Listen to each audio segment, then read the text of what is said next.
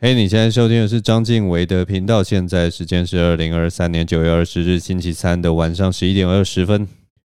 我们这周这周闲聊的东西有一个小小的主题啊，我有就是一个无心为之，呢忽然发现，哎，我这一周好像都讲的东西都跟这个东西有关啊。这周的主题就是气味，气味这个东西。呃，为什么会讲这个主题呢？其实可以先从今天发生的事情开始讲。嗯，今天早上的时候就发现我们隔壁，我们家隔壁的建案呢，他们已经盖到了剩屋顶这样子。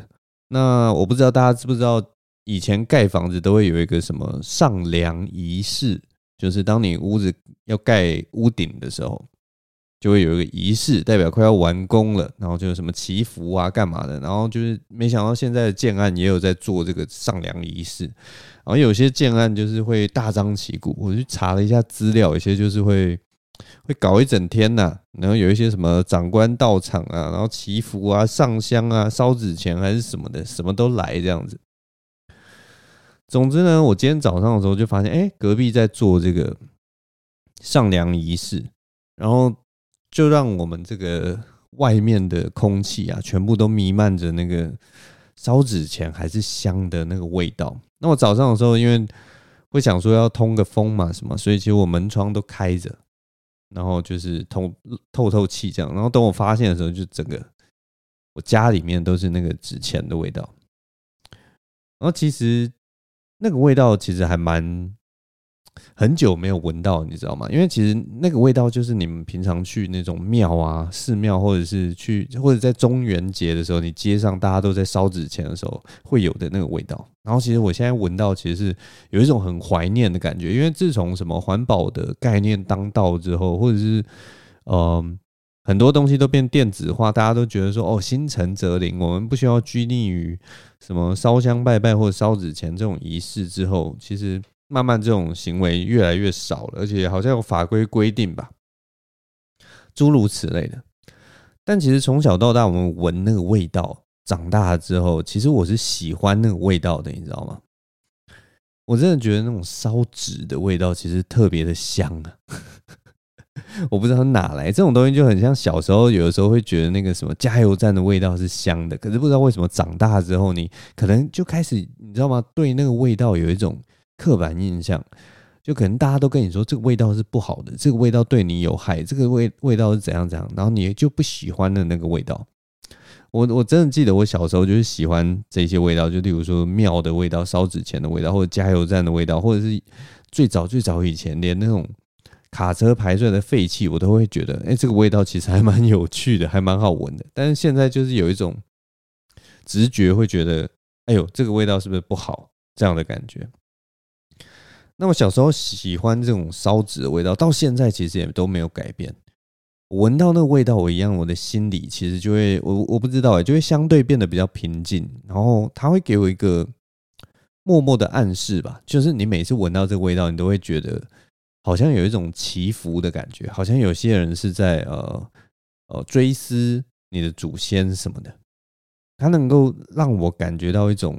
就是文化的那个厚度，可能因为从小到大闻到这个味道的时候，它都是跟文化活动或者是什么是有关系的，所以我会在心灵上有一种超脱的感觉。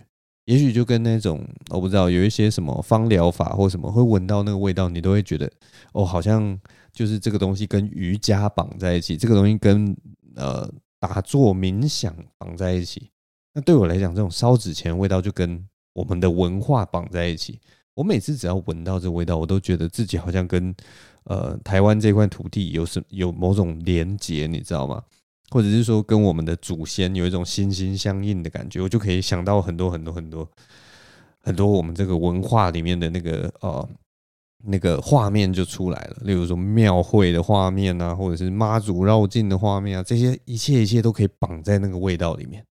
然后当我闻到那个味道之后啊，其实就有点像是我。我我面前会出现一道一阵浓雾，然后那一阵浓浓浓雾会像塞子一样挡住我的，暂时挡住我生活中的很多烦恼跟着跟焦虑，这是这个味道给我的感觉。但反正，但早上闻到这个味道之后，我其实还有另一面，就是我忽然就是那个科学那一面就出来，就想说，好了，那我还是虽然这个味道很令人怀念，但是我还是打开我的空气清净机好了。所以我就走到那个房间另一边，然后打开空气清净机，然后不开还好，一开，哇靠，吓到你知道吗？那个 PM 二点五直接超标。直接超标！我的那个空气清净机是用颜色区分的嘛？正常的话，它会呃，它会亮蓝灯，然后可能空气稍微不好会亮绿灯，然后空气真的真的真的很不好的时候会亮橘灯，那空气非常有害的时候会亮红灯。然后我一开那个空气清净机，发现哦，已经变橘灯了，你知道吗？第三级警戒！Oh my god！超可怕，就直接 PM 二点五超标，我马上觉得说，哦，抱歉啊，我心里的平静啊，我根本不需要心里的平静吧？你现在害我的健康非常的焦虑啊！什么土地的连接，我跟土地一点连接都都没有，我跟这个灰尘可能很有连接。这从西医的角度，烧纸钱基本上就是制造一堆那种飞在空气中的灰尘，然后吸进那个肺里。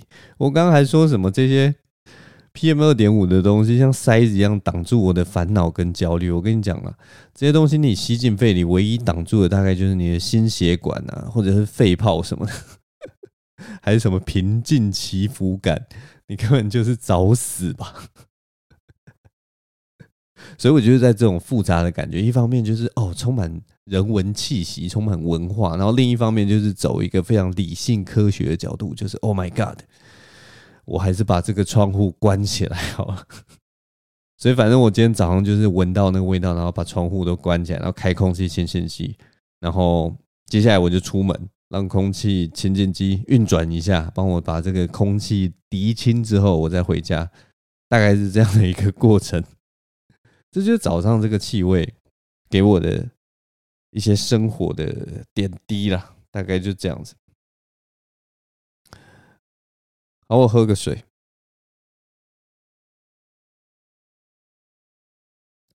这是早上的 episode，那另一个 episode 也是跟气味有关，就跟你们说，今天我都在讲气味嘛。这个这次的气味是发生在高铁的车厢。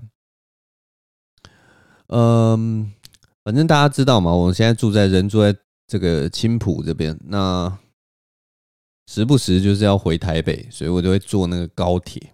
我这次就是在高铁车厢遇到了一个呃一个跟气味有关的一个事件哦。反正我上高铁的时候，现在我真的不知道哎，高铁真的是已经已经捷运化了。我每每次坐高铁，真的是每次哦。以前我坐疫情期间坐高铁，高铁空的跟什么一样，我坐起来就觉得超级舒适的。然后结果我现在这几天这这几个月啊，应该说今年今年坐高铁，每一班高铁。好像都是满的，你知道吗？我不管是坐从桃园坐到台北，或者从台北坐到桃园，每一台车几乎都是满的。我的座位旁边几乎都有其他人在坐，真的非常奇怪。那反正我这次遇到这个事情是我北上的时候，我北上的时候，我我我就是坐那种靠窗的座位，然后旁边刚好就是也有坐一个阿伯什么的。然后坐上去的时候，反正我就。那个车程大概是二十分钟，其实也是很快，所以我就开始滑手机啊，听一些什么 podcast 什么的。就这个时候呢，坐在我的座位上，我就闻到一股，你知道，就是屎味，就是屎味。那我一开始我还想说，嗯，这个这个屎味，因为你我不知道大家知不知道，就是因为我戴着口罩，然后有时候戴着口罩，你忽然闻到一个就是很臭的味道，你会想说，会不会是我刚没闻到我的口罩？有臭味，或者是什么？我是还是我嘴巴臭什么的？然后刚可能没注意，然后现在忽然闻到，然后我才会觉得怎么这么臭。所以我一开始我还想说，是不是我的问题？就怎么会有一股屎味出来？会不会是我刚吃菜没有擦嘴巴之类的？结果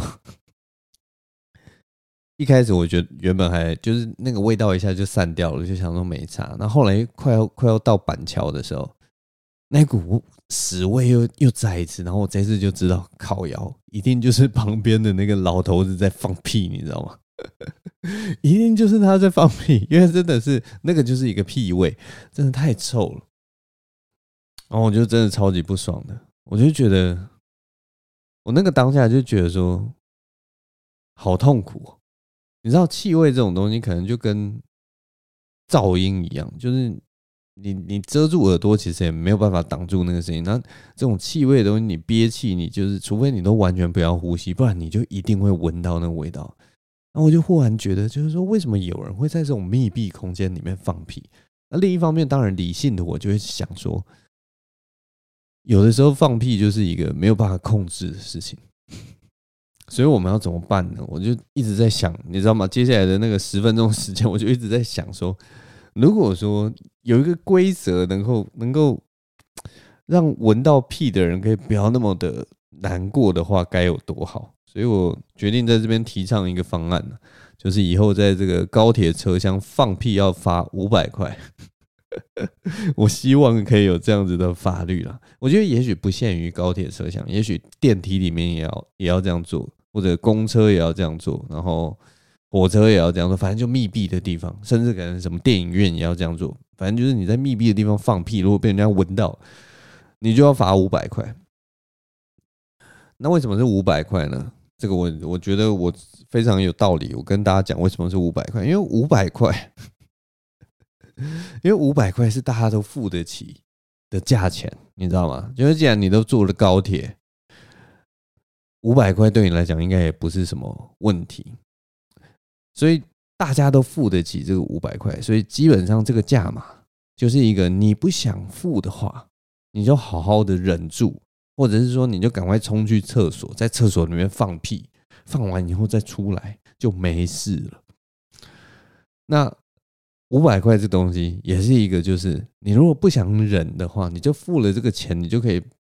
把你的屁全部放出来的一个价嘛，对吧？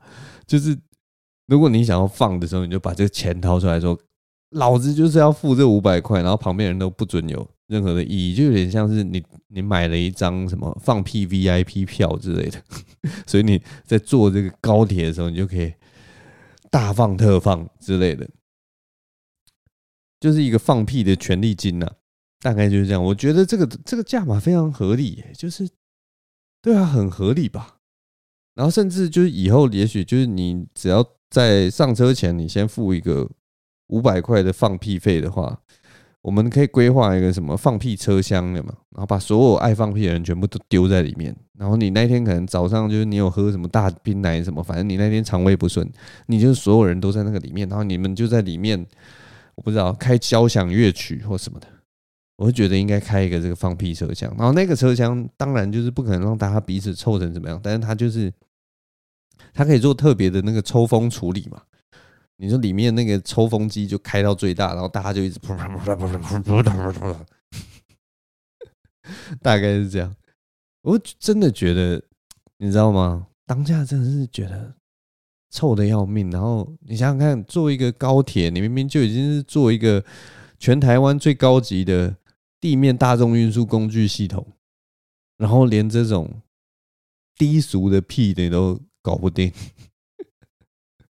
真的很气。就是现在真的坐高铁一点都不舒适，以前坐高铁就觉得很舒适啊，就很爽啊，然后很舒服啊，很快啊。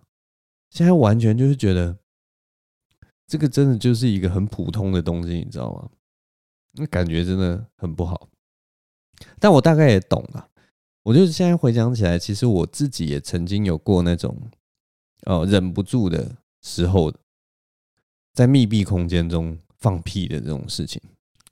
最近的一次，我其实还记得，就是在我们呃社区的那个电梯里面，有一次我坐电梯的时候，然后我好像是要上楼吧，然后就遇到一个爸爸带着一个儿子，还有他的女儿，就他们三个人这样进来，然后我们就一起。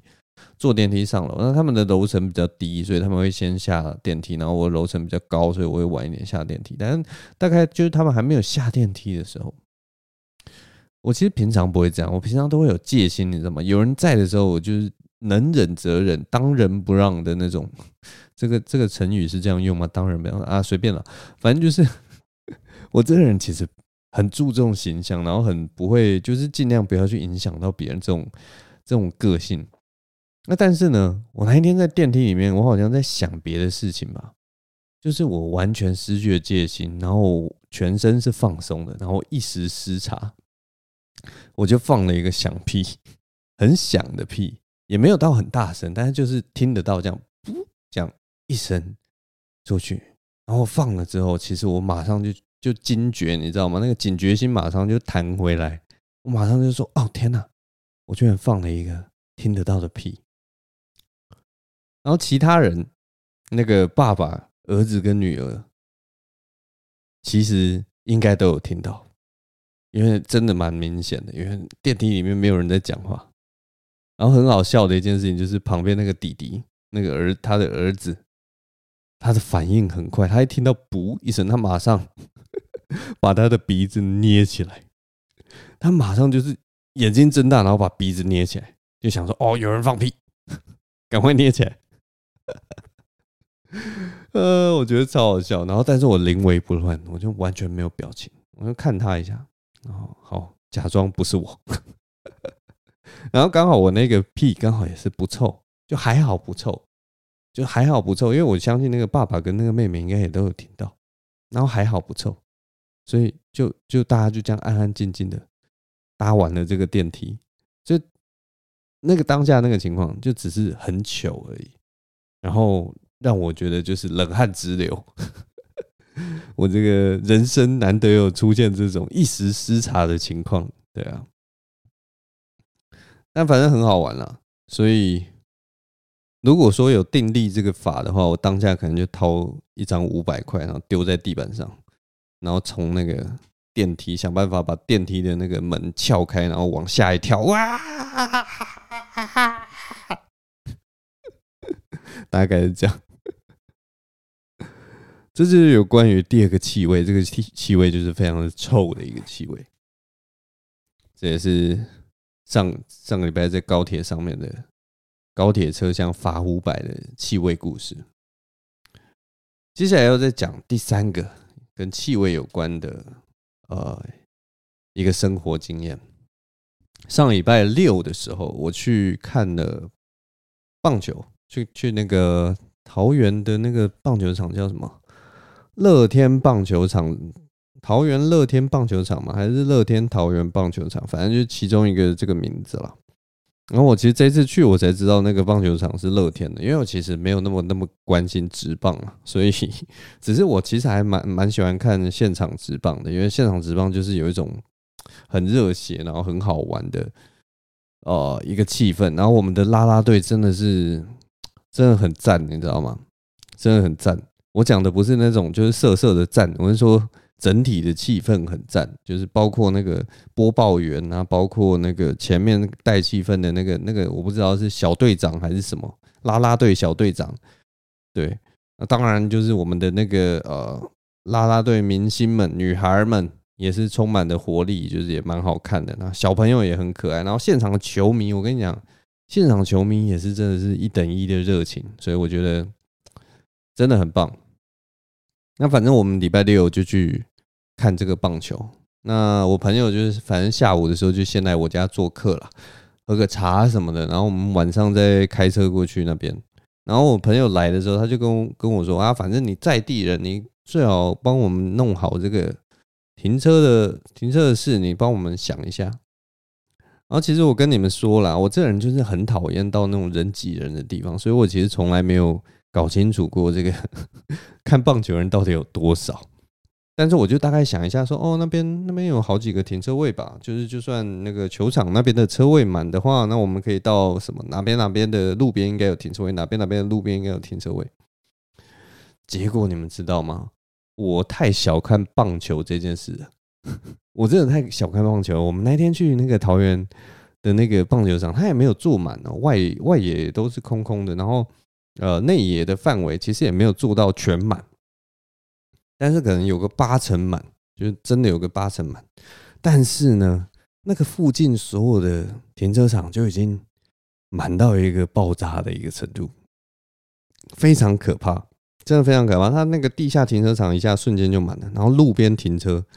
路边停车全部都满了，然后还好，后来我们有找到一个真的比较大的停车场，然后我们才停进去，不然真的我们在那个外面绕了两圈吧，然后还 绕两圈的时候还还不小心开到一个就是就是开到那种田中间，就是我们当当要开到那条路里面的时候，旁边就有一个牌子写着，呃，前面的道路非常狭窄，如果要会车的话很难会车，然后说请大家尽量不要走这条路，就大概是这样的告示牌，然后我们还开进去，然后就我们大概四台车吧，就开着那个只有。一车道的那个路，然后反正非常可怕，大家就是 慢慢开，慢慢开，慢慢开，然后好不容易才开到比较大的路上。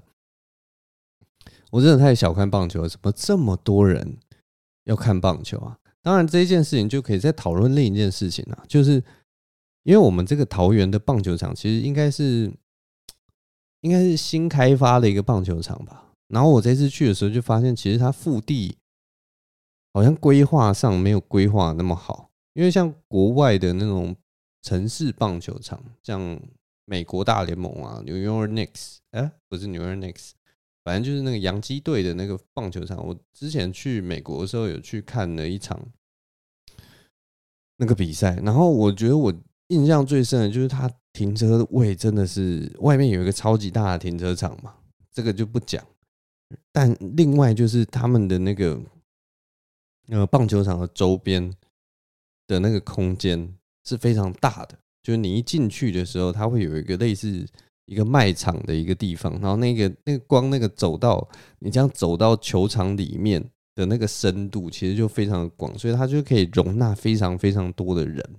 那我这次去这个桃园乐天棒球场的时候，我从头到尾感觉到就是。拥挤，你知道吗？不管是停车很不方便，或者是说当人走进棒球场的那个路也都很不方便。然后它有一一座天桥嘛，连接就是另一边的卖场跟那个棒球场。然后那个天桥也是很窄的一个天桥，所以基本上那那个地方的交通所有的设置啊，全部都没有。因为棒球场而特别去做一些调配什么的，就连那个斑马线也是小小一条。那你知道上呃散场的时候，不管是演唱会或者是呃棒球呃打完之后的散场，都是一瞬间一两万人从那个场地出来。那你居然没有做任何的规划，尤其这个是一个重新规划的一个球场，这件事情让我真的。很难想象，然后觉得好，台湾真的是啊啊，充满我不知道啦，就是这些事情都是你一开始你明明就已经知道的事情，为什么不好好做一下？就是啊，斑马线画大条一点很难吗？很难吗？然后你事后要再去弥补很难吗？然后你动线规划重新规划很难吗？停车位重新规划很难吗？我不知道啦，毕竟之前又有一个什么新竹 十二亿棒球场嘛，也是好像有一些问题吧。反正我不知道啦，每次都会觉得说这个真的有那么难？当然我知道，就是那个呃规划是有一个限度的嘛。我知道会有一个极限，就是如果你努力规划，然后那个路已经够大条了，然后呃容纳的人数或者动线你已经把它撑到极限了。那个其实我们去的时候是感觉得出来的嘛，但是很明显，很明显就是我去的时候，我这次去的时候，我直接看那个各个东西，就觉得说你没有规划好，你根本没有规划好，你规划的那个层级大概是什么三千人以内疏散开来的时候，你会特别的舒服，但是你没有规划到两万人，那个差太多了，真的差太多了。反正就是这次去就觉得啊。又是这种台湾，就是先求有再求好的那种那种心态，又整个满溢出来了。然后最近有那个什么客家博览会，所以那边整个交通水泄不通。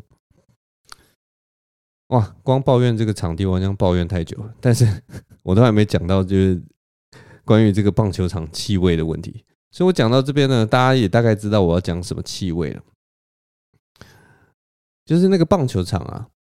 呃，大概一楼、二楼的那个边边的位置啊，其实他们里面就有做一个那个类似美食街的那种地方嘛，然后里面就卖一些食物啊什么的。然后大家知道，当有一万，我忘记那一天出人数大概多少，应该一万五千人之类的吧。但有一万五千人在里面，然后都是没有吃晚餐的人，然后他们都要在里面买东西吃，买一些什么炸物、热狗、披萨、卤味，就是这种味道很重的东西要吃。然后再加上它是一场球赛，它是棒球赛，所以至少一半以上都是男生。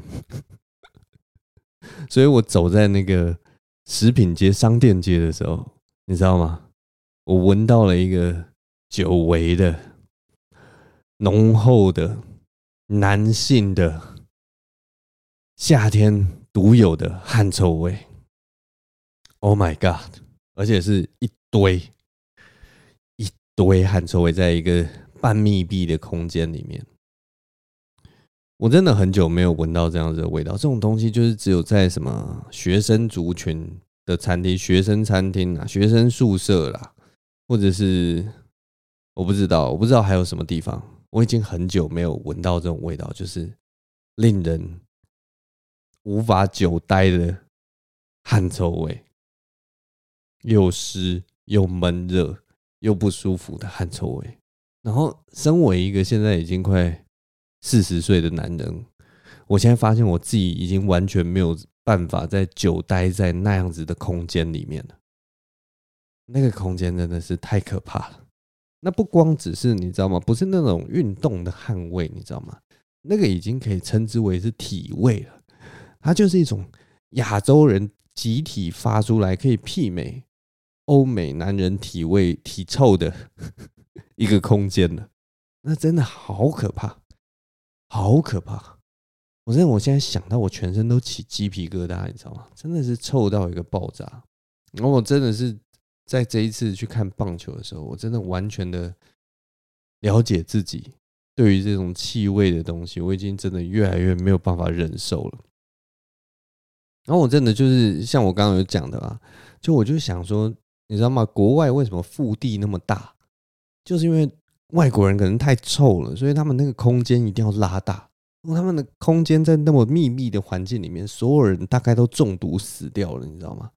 而且他们 大联盟很厉害的地方，就是他们那个外围的那个商店街里面居然都有开冷气，你知道吗？他就是不要让大家太臭，所以他才做了这么多防范的措施。绝对不是因为他们地很大、地很广的缘故，我觉得一定就是因为他们人太臭。所以，呃，好了，随便我讲了。反正，但是我这次去看那个棒球的时候，就觉得天哪，太可怕了。反正这就是我的鼻子又受到摧残的一个一件事情，非常可怕。好了，大概分享到这边，我喝个水。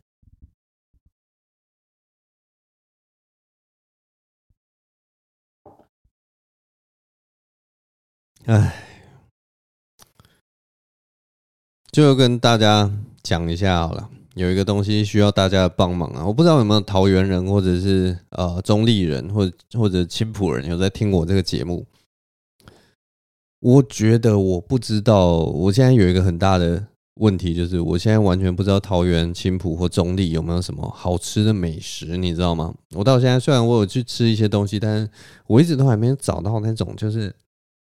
我如果有一段时间没有吃的话，我会怀念的那种美食，目前还没有找到，所以我希望大家可以，如果有人可以帮忙的话，推荐我几间好吃的店，就也不用说你就是一定要什么多有名的店，你知道吗？就是你你你最有你最怀念你最喜欢的店，即使是那种巷口的小吃也可以，其实还是有啦，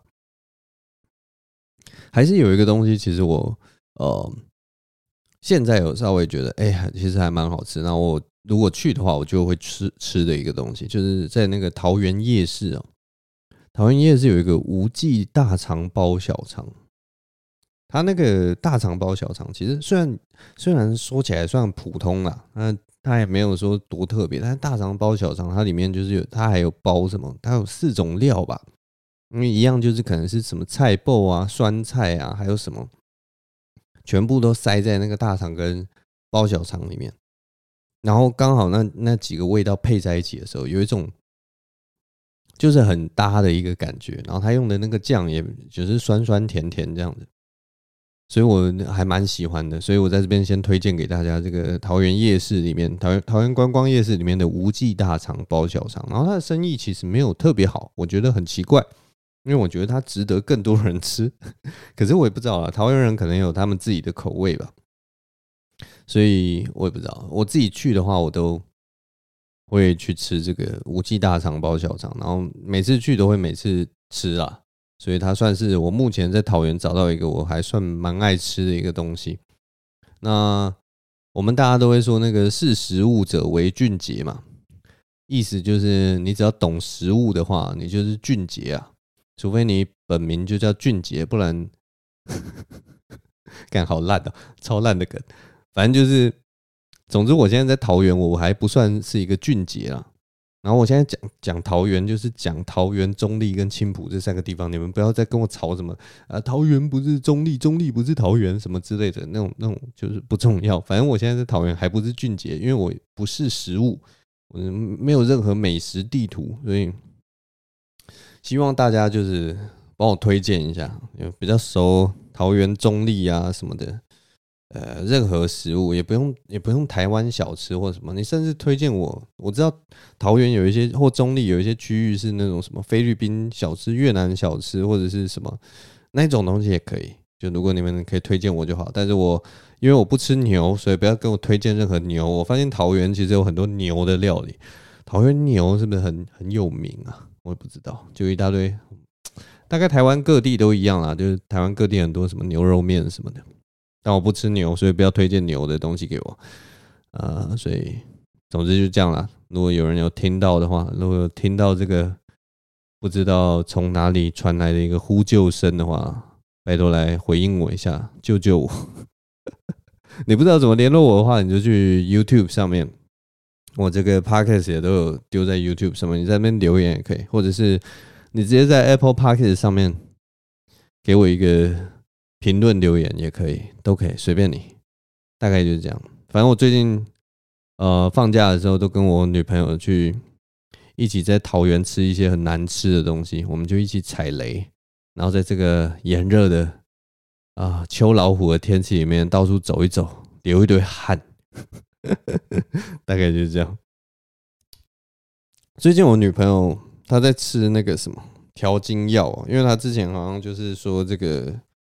呃，内分泌或什么的会让他心情不好，所以就有些人就推荐他说：“哎，那你要不要吃吃看那个什么调经药？就是它可以让那个内分泌比较稳定一点。”所以他最近就在吃这个药。那吃这个药呢，有一个很有趣的事情，就是其实吃这个药有一个好处，他就发现他吃这个药的时候会胀奶。所以他忽然那个罩杯就提升了，这对我来讲是一件好事，你知道吗？这对一个呃，这对男生来讲是哎 加分了，啊，加大不加价的这种概念。所以我最近帮我女朋友取了一个绰号，叫做“每日 C”，因为她以前胸部大概就是 B 这样子，然后她现在就是每天的胸部都是 C，所以我就叫她“每日 C”。真快笑死我！然后我们聊天的时候就有聊到说，哦，如果有男生希望有一点有胸部，呃，有女生需要胸胸 希望胸部大的话，就两个办法，一个就是你去吃这个调经药，然后另一个方法就是怀孕啊。这两个方法都可以让你的胸部瞬间变大啊。只是以成本来讲的话，虽然两个都很贵啊，但是这个调经药的成本比较低一点，所以。推荐大家调经药，让自己的罩杯 up up，好不好？反正很好笑。我现在都叫我女朋友每日 C，然后她 她觉得很荒谬，她觉得真的是太白痴了。好了，大概就这样，今天分享就到这边。我也不知道在讲些什么。其实我这礼拜原本要讲一两个，就是蛮严肃的一个话题啦。一个是那个啊、一个是喜剧。常常会讲的那个什么，不要不要代替别人被冒犯，嗯，我觉得这这个一点道理都没有。然后另一个想要讲的是言论自由的边界到底是在哪里？这两个其实都是蛮认真的呃议论的东西，但是不知道今天录一录以后就觉得还是不要讲好了，那个东西好无聊啊！啊，下次如果有机会，如果真的刚好聊到的话，或者是说我刚好没什么内容的话，再跟大家讲啊，因为我真的觉得那个东西很无聊。好了，今天节目就录到这边，谢谢大家的收听啊，也谢谢大家的陪伴哦。希望大家都有一个美好的秋天，接下来也是要过这个中秋节，也希望大家这个中秋佳节愉快。好了，今天就录到这边，大家再见，平安喜乐，拜拜。